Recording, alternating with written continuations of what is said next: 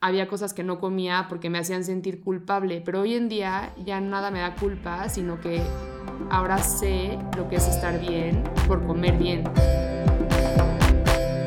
Hola a todos, bienvenidos a un nuevo episodio de Espiritual Simplificado. Yo soy Dan. Yo soy Palo.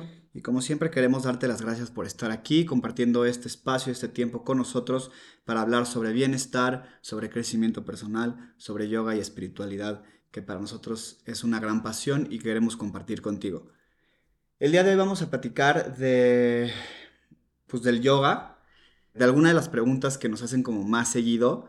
Y justo vino la plática de Paloma, ella la propuso porque una de sus amigas le decía, es que no entiendo por qué te hace bien el yoga, como que ¿Qué te todo cambia? El mundo dice, pero ¿por qué? Sí, o sea, como que todo el mundo sabe que te trae muchos beneficios, pero como que luego no son tan claros, ¿no? Bueno, sí te vuelve más flexible, sí te vuelve más fuerte, sí te enseña a meditar, bla, pero hay como muchos otros beneficios que luego son difíciles como de visualizar o como de imaginarte y pues son también muy valiosos. Entonces justo hoy vamos a hablar de siete beneficios del yoga de los que nadie habla o de los que poco hablan. Y a mí algunos de estos se me hacen de los más valiosos. Entonces, bueno, para no dar más vueltas, vamos a empezar con el primero, que es te hace escoger lo que te hace bien. Como que cuando tomas conciencia de tu cuerpo, cuando tomas conciencia de tu mente, no es tanto de que tú solito te tengas que obligar como un hábito, no sé, a comer bien o a hacer ejercicio o a dormirte temprano, sino que auténticamente, como ya sabes qué es estar bien, auténticamente empiezas a escoger las cosas que te hacen bien. Y ni siquiera es por obligarte, como por obligarte a hacer un hábito, sino es por una convicción propia, auténtica. Sí, porque aparte, pienso que muchas veces nos acostumbramos a sentirnos mal, como que nos duele algo y aceptamos ese dolor y así se mantiene. O nos incomoda algo y aceptamos esa incomodidad y nos quedamos así para siempre, como asumiendo que esa es nuestra realidad y que no hay nada que cambiar. Pero como que a través de la práctica de yoga vas descubriendo partes de ti que tal vez se te olvidaron, tal vez nunca habías sentido y como que te vas dando cuenta lo que realmente significa estar bien, lo que realmente es tener la mente clara, sentirte en calma, sentirte en paz. Sin dolor. Sin dolor, tener un cuerpo sano. Y entonces como que ya dejas de tomar decisiones que te alejen de ese estado de bienestar. O sea, justo con esta amiga le contaba el ejemplo de que como que yo antes, pues toda la cultura de las dietas me dejaba con mucha culpa, ¿no? Entonces como que comer me provocaba culpa.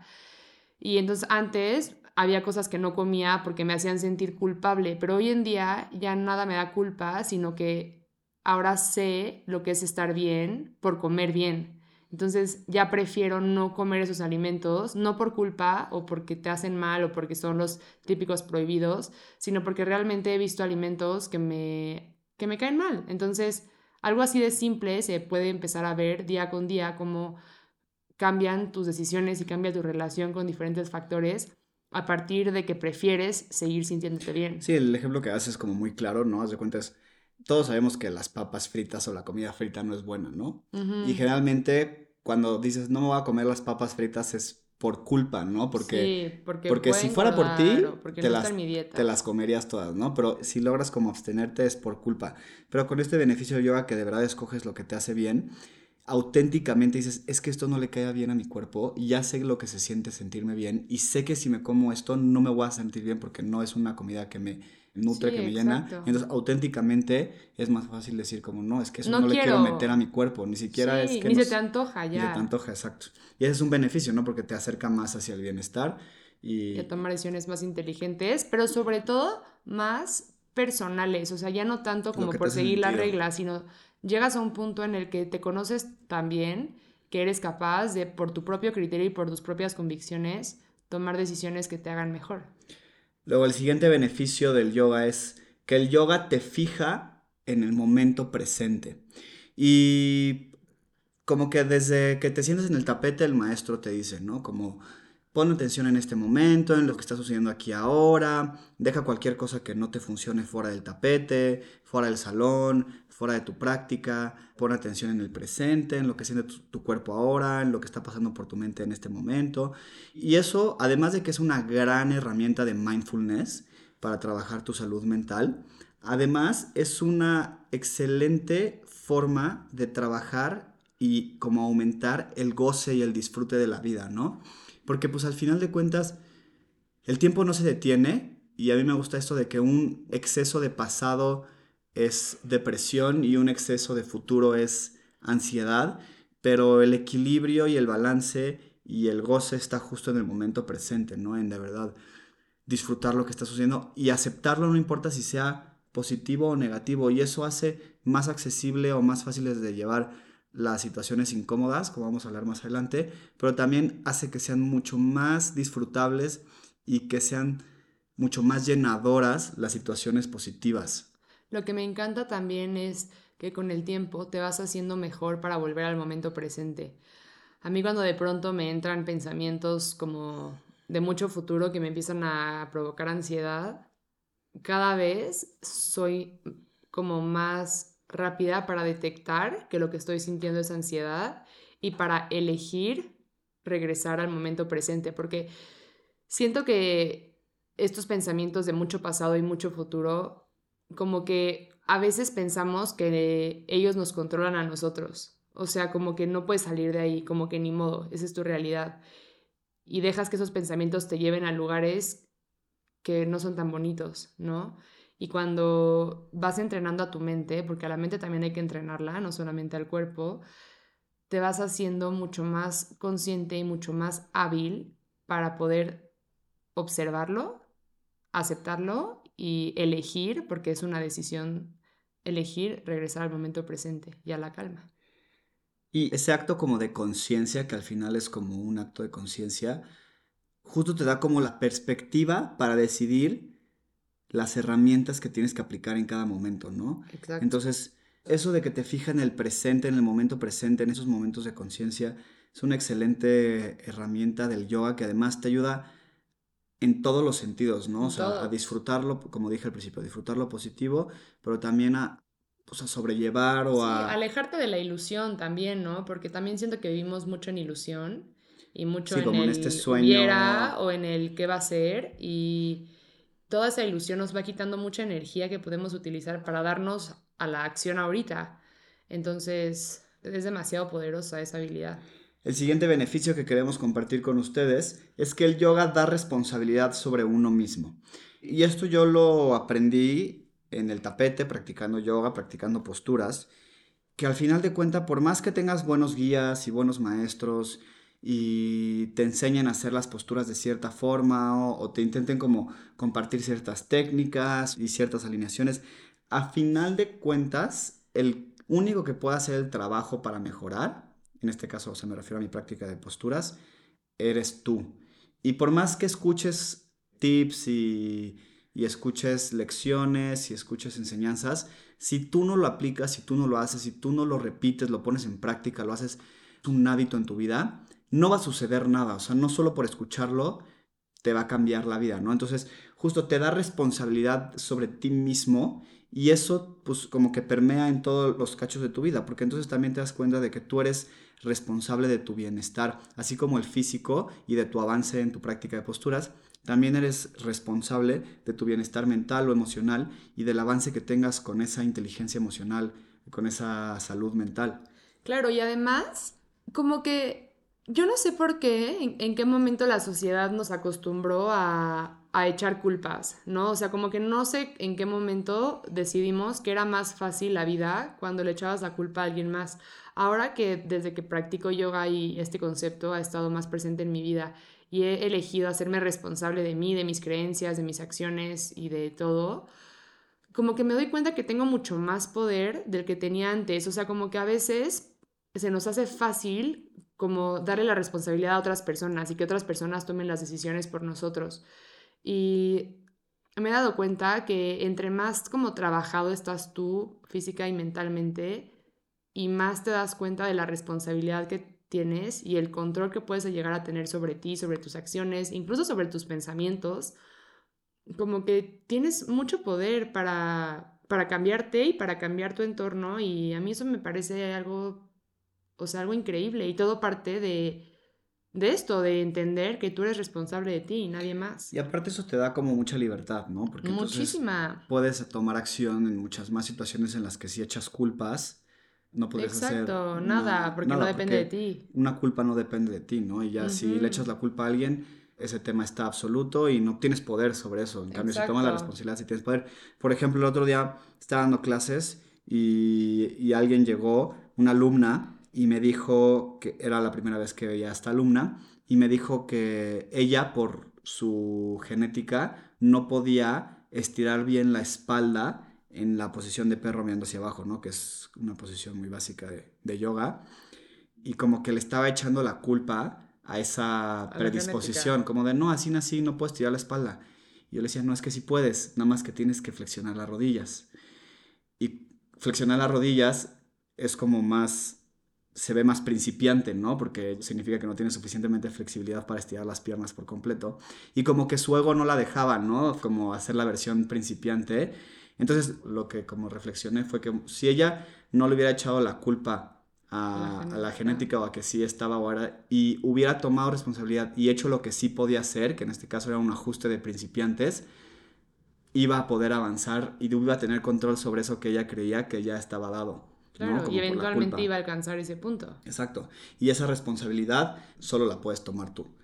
El siguiente punto que queremos compartir con ustedes es que el yoga cambia muchísimo la relación que tienes con tu cuerpo.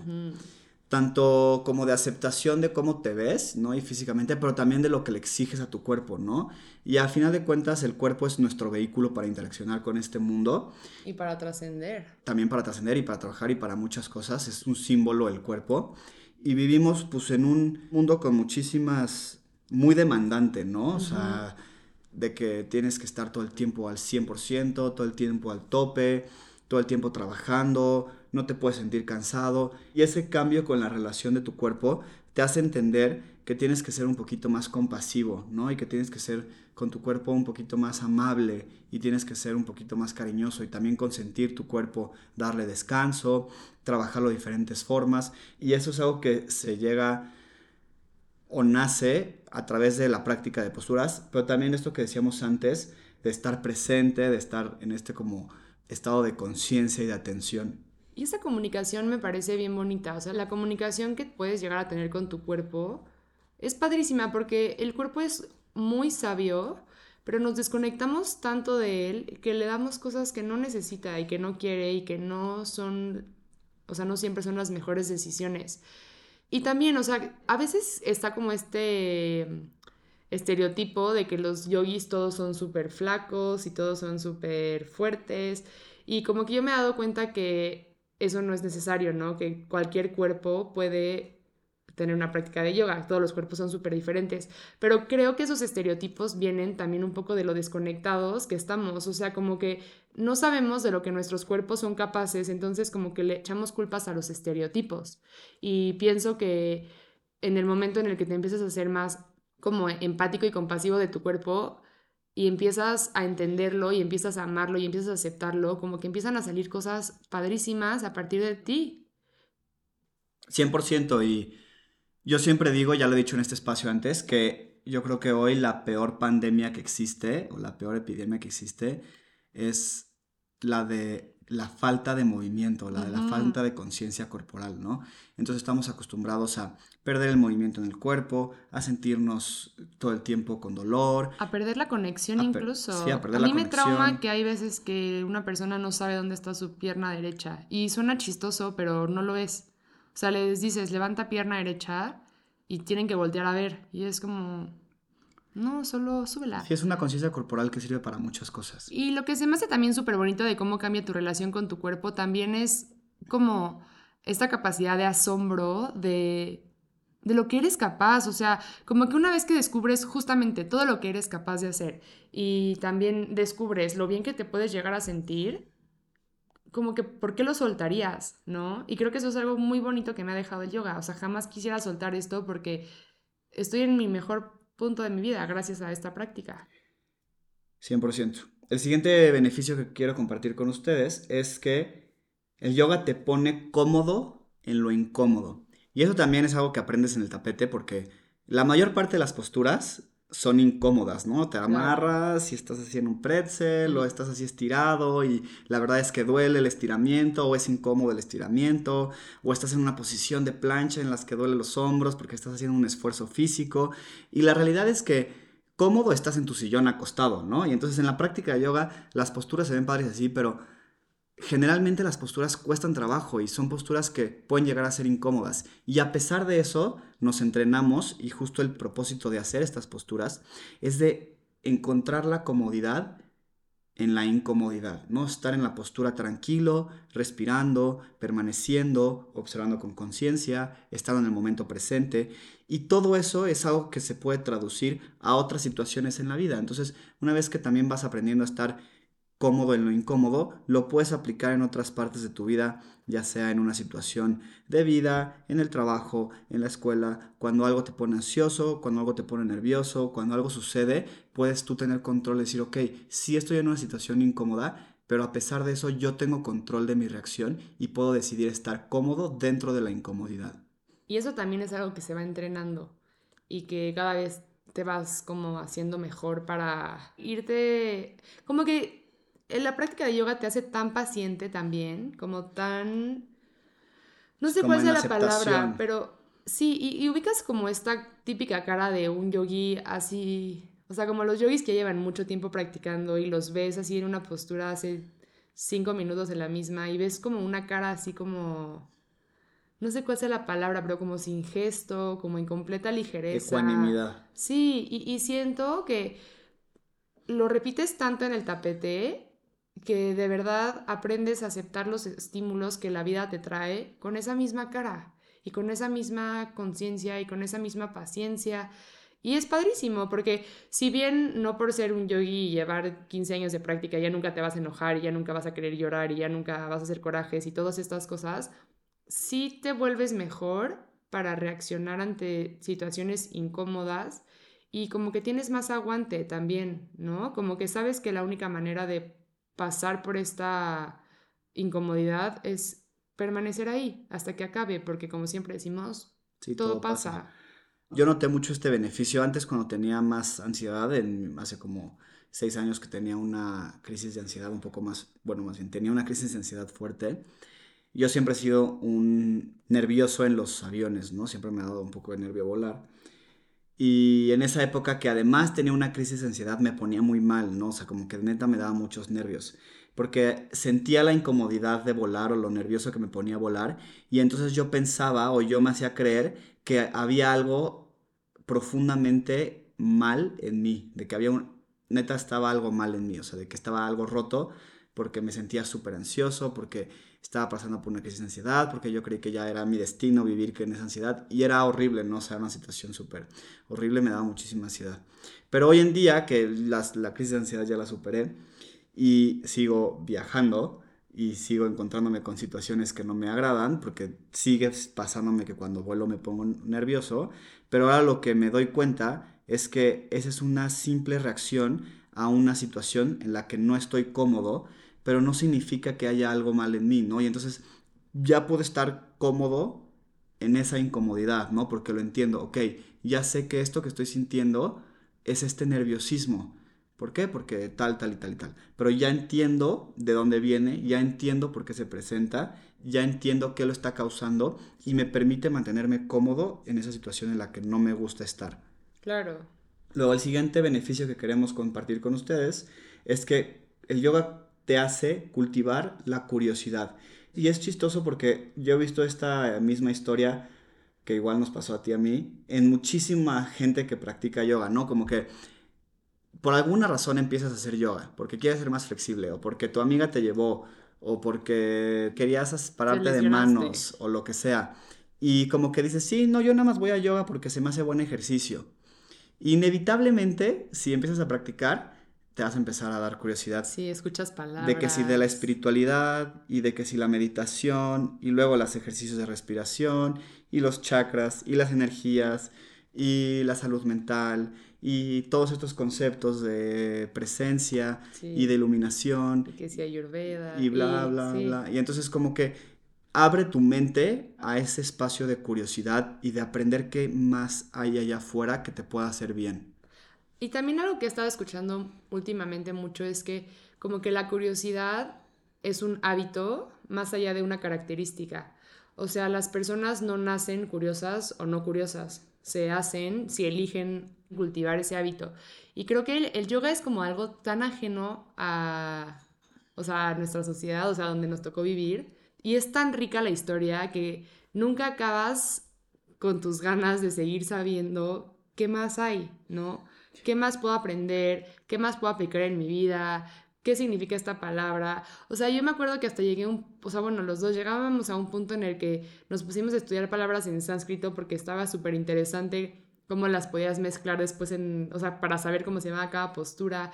Entonces, pienso que igual al invitarte o al como despertar esta curiosidad hacia el yoga, como que también te va haciendo curioso hacia otras partes, porque no sé si te pase, pero yo siento que a mí la práctica de yoga me abrió muchísimo la mente como a, otro tipo de formas de es que te da curiosidad también de conocerte a ti mismo. Ajá, exacto. ¿no? O sea, como que la práctica yoga, como si ya te das, vas, si empiezas a practicar te vas a dar cuenta y si ya lo haces seguro ya sabes que va mucho más allá de la parte física, ¿no? Es también introspectivo y toda esta parte de meditación y como de autoconocimiento. Y ese autoconocimiento trae curiosidad por sí misma, ¿no? Y en qué otros ámbitos me puedo explorar, en qué otras partes me puedo expresar, también eso está padre. De qué otras formas puedo justo explorar la esencia de mi ser, lo que me gusta, lo que no. O sea, siento que eso es, es como un superpoder que te da yoga que terminas con una relación bien bonita contigo mismo porque terminas descubriéndote y terminas conociéndote más a fondo y te vuelves pues como tu mejor amigo, ¿no? Y terminas teniendo una relación profunda contigo porque te conoces bien. Sí, ese hábito de curiosidad, la verdad me encanta que me lo haya despertado tanto esta práctica. Y bueno, el último beneficio del yoga, que no se hablan tan seguido, es que el yoga te da una perspectiva de gratitud, ¿no? Es súper importante vivir con, pues como con esta perspectiva de gratitud, yo siempre le digo a mis alumnos que cuando terminen agradezcan por la práctica, no importa cómo fue, si fue una muy buena práctica, si ese día te sentiste tronco, te sentiste tieso, te sentiste débil, igual agradece que te puedes mover, aunque no te puedas mover, agradece que puedes pensar, o sea, no sé, cualquier cosa puedes como agradecer, el yoga es como mucho de esta energía de gratitud y de agradecimiento, y cuando empiezas a agradecer por las cosas que hay en tu vida, pues empiezas a vivir más pleno porque te das cuenta de que por más que creas que no hay muchísimas bendiciones en tu vida. Sí, y también es que es como lo más cliché del mundo, pero me encanta todo el concepto alrededor del amor y de la gratitud que se vive en el yoga día con día, porque siento que la manera como se practica es súper pura, ¿no? O sea, como es siempre sin apego, o bueno, obviamente aspiramos a hacerlo sin apego, a amar sin condiciones y agradecer sin condiciones. Y está como toda esta también cultura de la manifestación, pero de que hasta que no agradezcas lo que sí tienes, pues no estás listo para recibir más. Entonces, esta práctica de gratitud literalmente sí te pone todo en perspectiva, porque entonces no es como el positivismo tóxico del que luego hablamos, sino es más esta capacidad de aceptar las cosas como son y tener la humildad suficiente sí, como el amor suficiente para estar agradecido por sea cual sea tu razón, ¿no? Y pues no sé, me, gustó mucho platicar de estos, de estos beneficios y los compartimos con ánimos de... Que los experimenten. De que los experimenten, porque existe esta frase bien famosa de, de Patavi Joyce que el yoga es 1% teoría y 99% práctica. Y si de algo me he dado cuenta, tanto en mí como en la gente que practica conmigo, mis alumnos, etcétera, es que no puedes avanzar, no puedes saber, no puedes sentir hasta que no te pongas manos a la obra y te pongas a practicar, porque de nada sirve que leas 40 libros y escuches este podcast si no lo vives. Entonces, si tú estás buscando este tipo de beneficios y este tipo de transformación en tu vida y este tipo de mejora en tu cuerpo, en tu salud mental, en tu salud emocional, date la oportunidad y si vas empezando, no pierdas la motivación porque te prometo que esto a todos nos pasa, o sea, es súper transformadora. Entonces, pues muchísimas gracias por escucharnos. Muchas gracias por estar aquí. Comparte este episodio con alguien que sepas que está como curioseando sobre la práctica de yoga. Y pues nos vemos a la próxima. Muchas gracias. Muchas gracias, chicos.